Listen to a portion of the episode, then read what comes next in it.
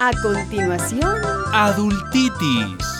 una enfermedad que afecta la mente de las personas adultas.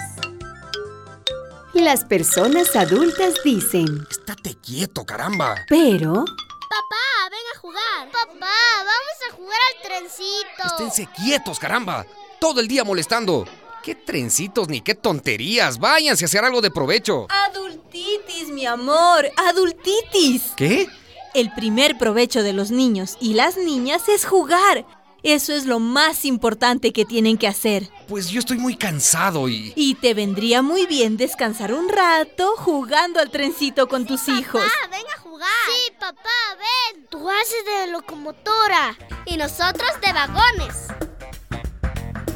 Tenemos edades distintas, pero valemos igual.